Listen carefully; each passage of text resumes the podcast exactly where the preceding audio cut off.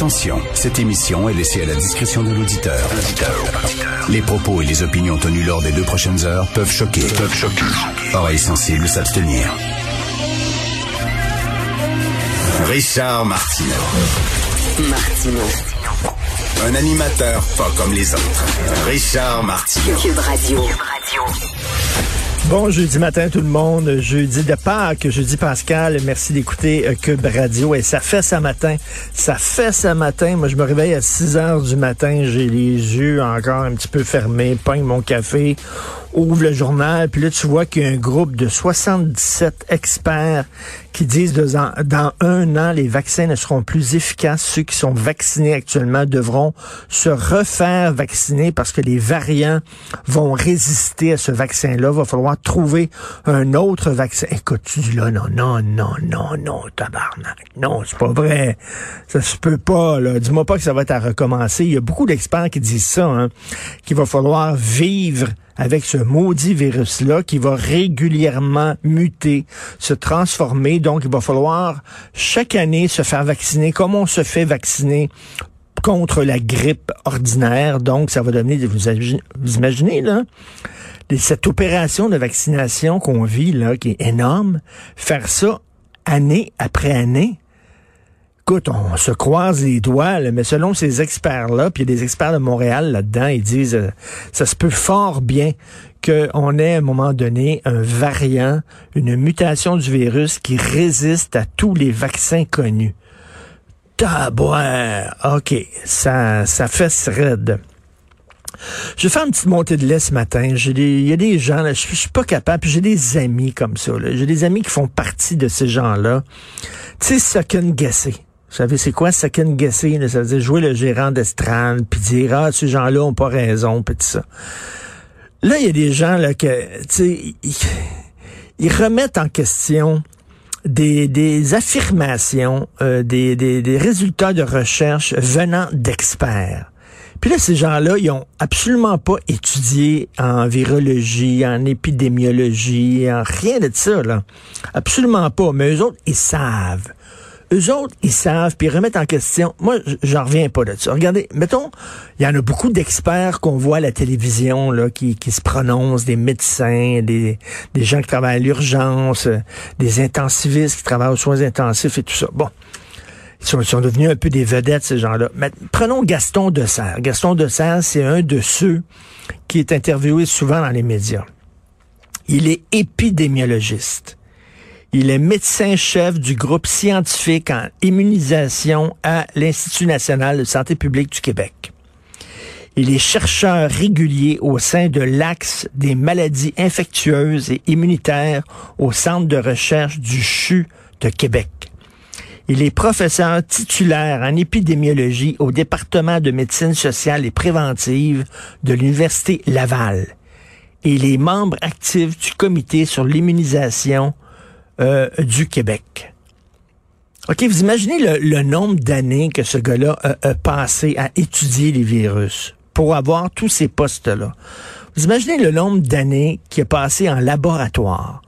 Puis là, tu es en train de me dire qu'un qu ticlin qu'un gérant de caisse populaire, qu'un gérant de, boutique, de location de vélo, que lui peut dire, lui, il en sait autant que ce gars-là.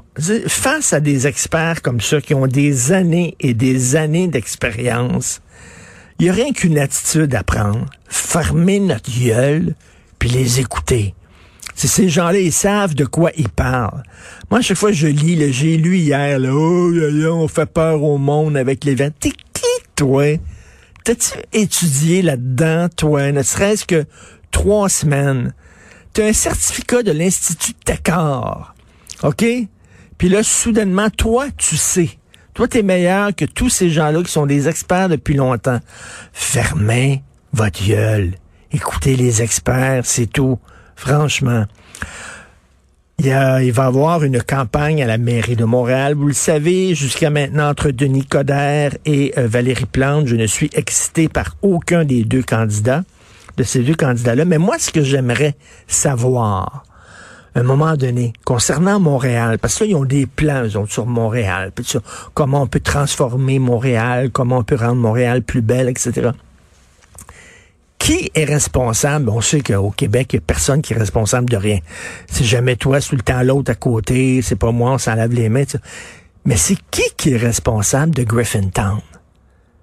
C'est rare qu'une ville soudainement trouve un, a un secteur, un très gros secteur de la ville qui est disponible euh, pour la construction qui se retrouve soudainement là, tu, tu peux tu peux créer soudainement là ta vision de la ville, tu peux la créer là-dedans, c'est rare là, parce qu'habituellement une ville c'est fini là. Tu peux pas grossir, tu peux pas réinventer la ville, les buildings sont là, les maisons sont là, puis rien à faire. Là soudainement on s'est retrouvé avec un gros secteur qui était qui était disponible. Et là on aurait pu justement dire hey, on va construire la ville comme telle qu'on voudrait qu'elle soit là-dedans là on a enfin une chance. Puis ce serait comme notre, notre projet pilote, tiens, pour le Montréal de l'avenir. Tout ce qu'ils ont fait, c'est qu'ils ont donné ça à des promoteurs qui ont construit des tours de condos. That's. Aucun plan d'urbanisme, aucune vision.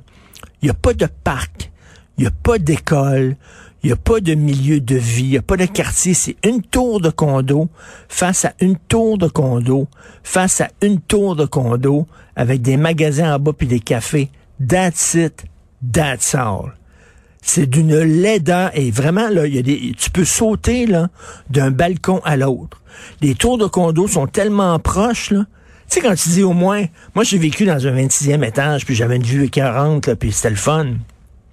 Mais là, non.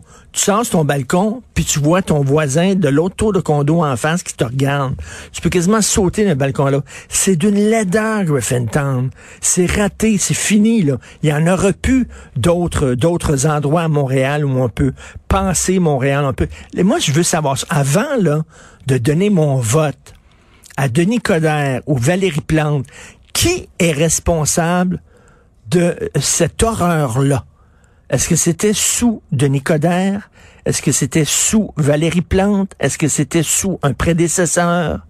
Je veux avoir une face, je veux avoir un nom, je veux savoir quelle administration a laissé passer cette chance. Puis ça, là, c'est ce qu'on a fait tout le temps à Montréal. Montréal est une ville tellement laide tellement laide. C'est une ville le fun. Il y a une âme. C'est trippant. Les gens qui vivent à Montréal sont le fun. Mais c'est une ville qui est laide en bout de vierge. Il n'y a aucune pensée structurelle. Ça a été construit comme ça, selon les promoteurs et tout ça, au fil des administrations. C'était comme ça sous drapeau, c'était comme ça sous Jean Doré, c'était comme ça sous Géranium Premier, c'était comme ça. Écoute, là, ça fait des années que Montréal, il n'y a aucun plan. Alors, il est où, eux autres, leur plan d'urbanisme, de toute façon? Il est trop tard. Il est trop tard. On a raté complètement Griffintown. C'est vraiment, c'est vraiment extrêmement dommage. Vous écoutez Martineau.